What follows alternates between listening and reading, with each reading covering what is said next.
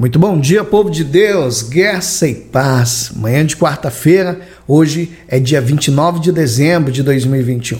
E eu quero nessa manhã maravilhosa, abençoada, estou um pouquinho rouco, mas eu creio que você vai conseguir entender o que eu estou tentando passar para você. Eclesiastes capítulo 3, versículo 17, só a parte B do versículo, eu quero que você medite comigo. Olha o que que diz. Pois há tempo para todo propósito e para toda obra. Meu Deus, eu vou até ler de novo. Pois há tempo para todo propósito e para toda obra. E eu quero que você entenda hoje, nessa manhã, que a nossa vida ela é feita em etapas da mesma forma que você vai fazer uma construção. Você não tem como começar pelo telhado. Você tem que pegar o terreno, limpar o terreno, preparar o terreno, fazer os buracos, fazer o alicerce para depois você levantar as paredes, depois você colocar o telhado. E por algum motivo, eu não sei qual, Deus estabelece a nossa vida da mesma forma. Deus começa uma construção hoje na tua vida, porque Ele já tem previsto aonde Ele quer que você chegue lá na frente, Ele já planejou onde você vai alcançar, em que tempo isso vai acontecer.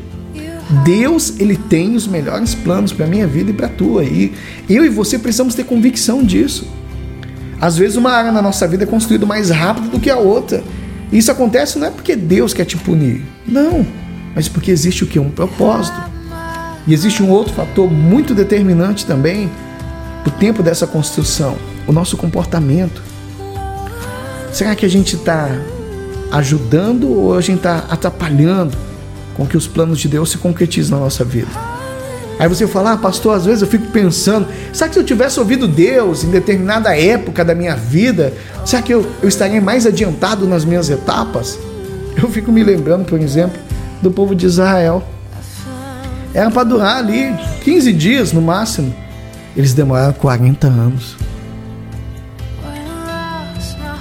Nós temos que estar disposto, amados, presta atenção nisso, a seguir o, o que Deus está dizendo para a gente chegar onde Deus quer que a gente chegue.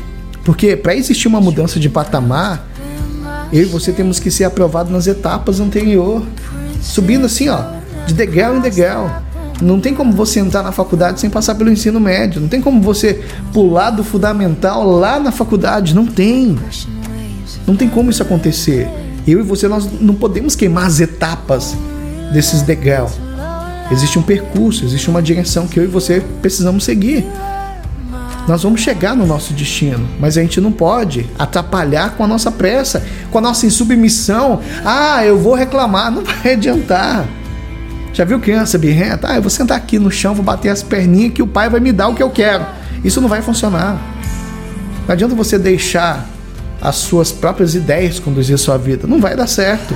Não é na força do teu braço, não é do teu jeito, não é no teu tempo, não é da tua forma, é no tempo de Deus, da forma de Deus, do jeito de Deus e tem que ser na metodologia dele ali, não tem como queimar as etapas.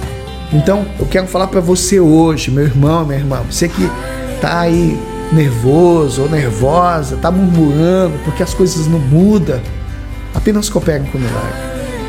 Para um pouquinho aí, observa um pouco mais, fica atento, fica ligado na obra que Deus quer fazer em você.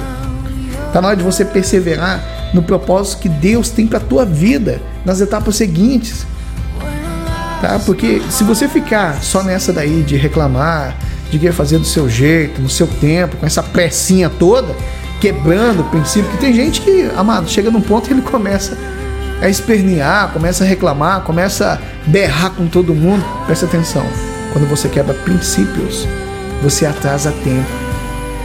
Aí você não vai conseguir que a etapa seguinte chegue, porque você está queimando as etapas anteriores. Deus vai te colocar num patamar mais elevado, mas é do jeito dele. E você precisa cooperar com o milagre. Amém? Então, seja um cooperador da tua própria construção. Tá dado o recado? Então feche seus olhos, vamos orar. Pai, obrigado. Obrigado, Senhor, por essa palavra. Obrigado por ter semeado essa semente dentro de nós. Porque às vezes, Pai, a nossa natureza quer sabotar aquilo que o Senhor tem preparado para nós. Que a partir desse momento eu seja um colaborador no teu propósito, Pai. Eu não quero ser aquele que vai retardar a chegada da terra prometida. Então, Me dá mais sensibilidade, Pai. Me dá discernimento para que eu possa perceber de forma bem clara a direção que o Senhor está me apontando e que eu possa seguir por ela, Senhor, passando pelas etapas até chegar ao teu melhor para a minha vida. Pai, eu oro nessa manhã juntamente com esse homem e essa mulher, em nome do Senhor Jesus. E você que quer, diga que assim seja, para a glória de Deus. Amém? Deus abençoe a tua vida, Deus abençoe a obra das tuas mãos e amanhã nós estaremos aqui, se assim o Senhor nos permitir.